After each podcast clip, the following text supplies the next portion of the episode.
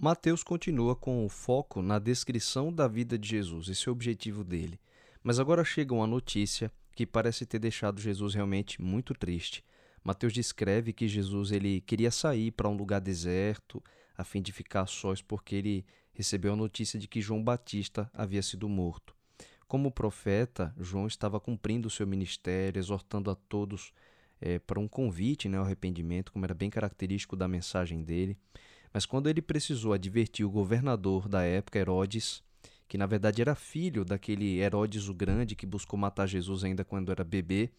Esse filho de Herodes, também chamado de Herodes, acabou prendendo João porque João disse a ele que não era lícito né, ter relações com a sua própria cunhada.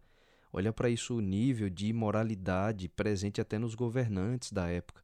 No lugar de arrependimento, a gente vê que Herodes mandou prender João e até Herodias, a sua própria cunhada, porque na verdade era ela quem consentia com esse relacionamento pecaminoso. A visão que Marcos né, nos dá é que, na verdade, quem estava por trás tanto da prisão quanto da morte de João Batista nem era tanto Herodes, e sim Herodias, essa mulher que era esposa do seu irmão, cunhada. Né?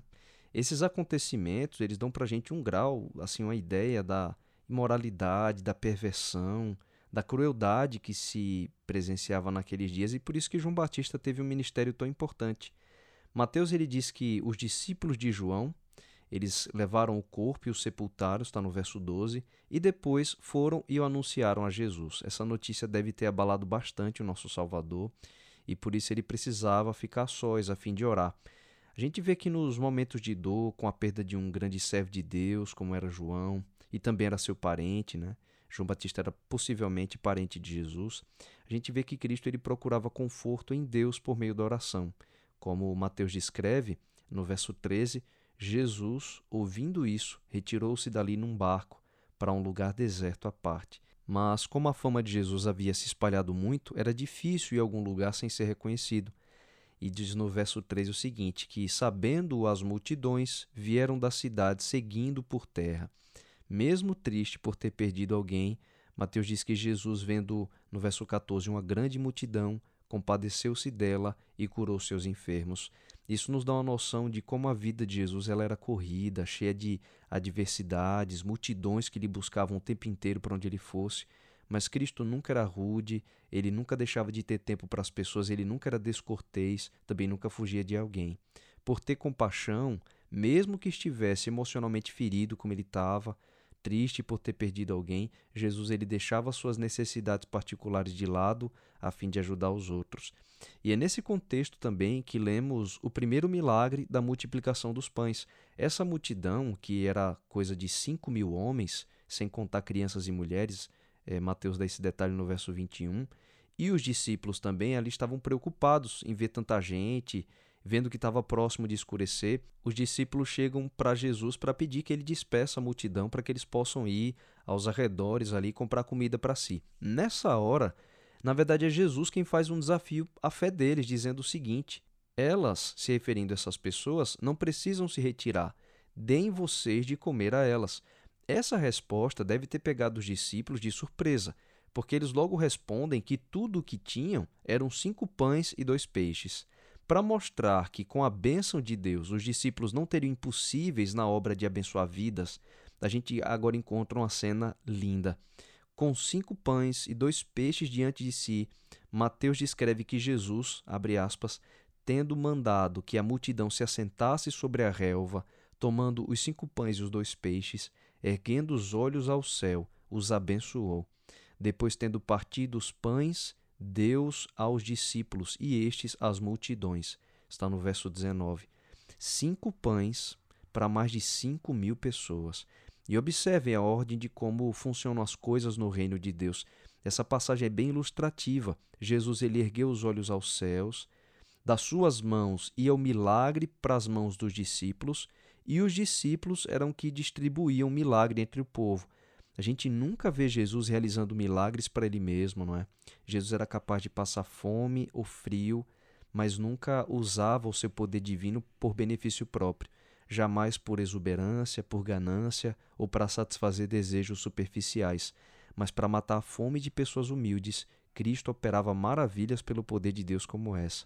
A gente precisa lembrar que quando ele foi tentado por Satanás a transformar ali até pedras em pães, e Jesus realmente podia fazê-lo, e isso tudo só para provar que ele era o filho de Deus, Jesus recusou. E citando as Escrituras, disse que o homem não vive só de pão, mas de toda palavra que sai da boca de Deus. Então Cristo coloca a vontade do Senhor acima de tudo, a vontade de Deus acima da nossa. Isso nos faz refletir que muitas vezes a gente acaba perdendo a oportunidade de testemunhar milagres porque a gente quer apenas para nós mesmos. Spurgeon tem um pensamento interessante sobre isso, que ele diz assim: muitos homens ficam de mãos vazias porque não conhecem a arte de repartir. Podemos clamar a Jesus pelos seus milagres a fim de beneficiar os outros, e a gente deve estar certo de que o Senhor vai realizar sua vontade por nosso meio, através de nós, se estivermos também nas suas mãos. A gente recebe das mãos de Cristo para repartir com o nosso irmão. Um detalhe ao final desse milagre ainda nos mostra como Jesus ele era detalhista e organizado. É muito interessante. No verso 20 diz assim: Todos comeram e se fartaram, e dos pedaços que sobejaram, recolheram ainda doze cestos cheios. Até os pedaços Jesus fazia questão de que eles fossem recolhidos, né? Assim como depois de ressuscitar, você vê ali o Salvador da humanidade ressuscitado num corpo glorificado, e Jesus ainda teve o cuidado de dobrar o lençol que envolvia a sua morte, né? O caráter do nosso Salvador, em todos os aspectos, é admirável. Até quando Pedro ele entra dentro do túmulo e ele olha assim aquele lençol dobrado, ele percebe que aquilo ali era coisa de Jesus. Ele reconhece que Jesus era assim, organizado, cuidadoso, detalhista. Bom, depois da multiplicação desse milagre né, dos pães, Jesus pediu que os discípulos pegassem o barco e fossem na frente dele para o outro lado, enquanto ele mesmo despedia as multidões. Mesmo sendo o Salvador do mundo, Jesus ele nunca se colocava numa posição de se mostrar superior aos outros, mas a gente vê toda a humildade quando ele mesmo fazia questão de cumprimentar e despedir as pessoas pessoalmente. A gente pode imaginar Jesus conversando ali com cada grupo, perguntando como eles estavam e abençoando para eles irem em paz. É muito especial a maneira como Jesus trata as pessoas. Só depois de, abre aspas, despedidas as multidões, subiu ao monte a fim de orar sozinho. Está no verso 23.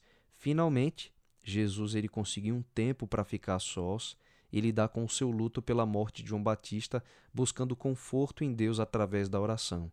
É interessante, por mais corrido que fosse o dia de Jesus, é incrível como ele sempre priorizava os seus momentos a sós com Deus a fim de orar. Mateus diz o seguinte no verso 23 ainda que em caindo a tarde, lá estava ele só. Por volta do pôr do sol, então, Jesus começou a orar, enquanto os discípulos começaram a fazer a travessia. E no determinado momento, como diz o verso 24, o barco já estava longe, a muitos estádios da terra. O Evangelho de João dá um detalhe de quase 5 quilômetros de distância e, açoitado pelas ondas, o barco ali estava tendo dificuldades, diz no verso 24, porque o vento era contrário.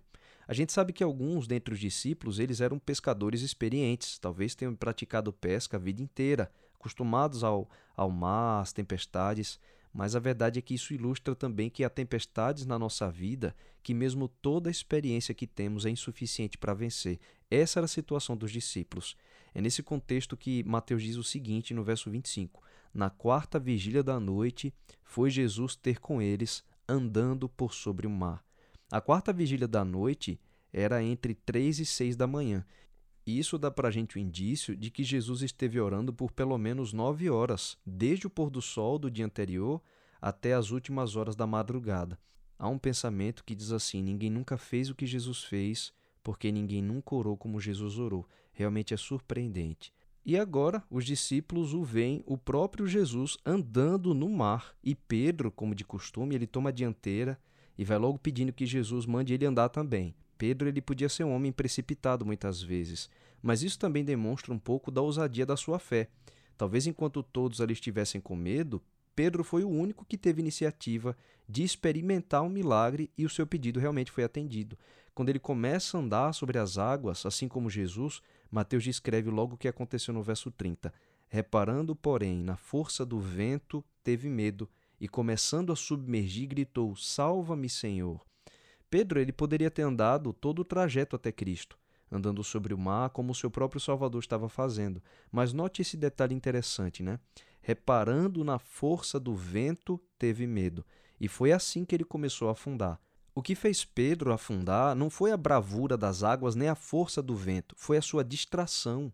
Pedro desviou o olhar de Jesus e foi por isso que ele teve medo. E tendo medo, ele perdeu de vista a sua fé, porque ele desviou o olhar de Jesus e começou a afundar.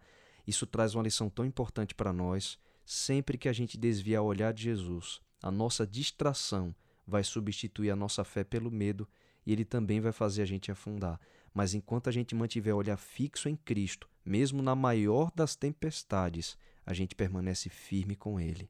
Muitas pessoas pensam que o principal objetivo de Satanás é nos afundar na vida. Mas, na verdade, ele sabe que isso é um efeito colateral.